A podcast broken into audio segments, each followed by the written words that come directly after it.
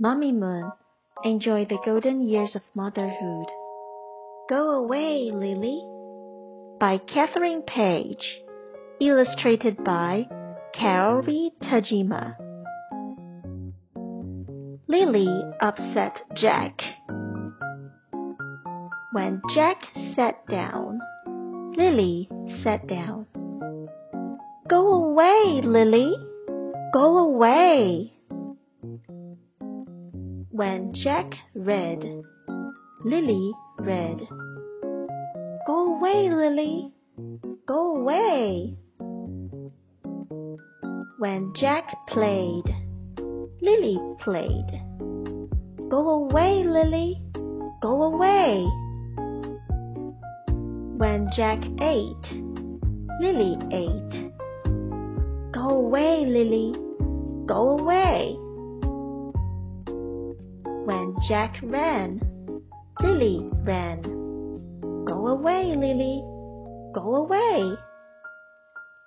When Jack slept, Lily slept too.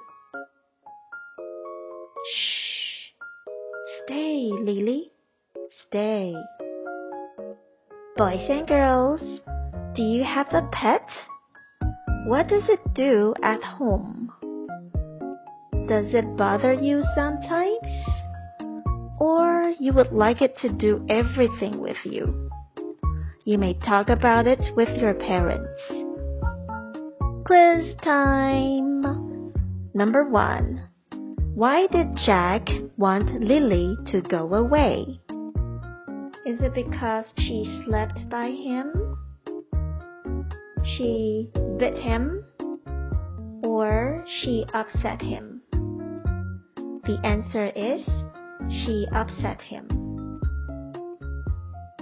Number two. When Jack played, Lily slept, played, or went away. That's right. When Jack played, Lily played. Number three. Why did Lily go with Jack? Because she was sleepy? She liked him? Or she was mad at him? The answer is she liked him. Number four. Mom said, shh. So Lily would be quiet, eat lunch, or jump up. That's right. The answer is be quiet. Number five. Listen to this sentence. Jack and Lily slept. What means the same as slept? Is it sit, sleep, or stay? The answer is sleep. Were you right?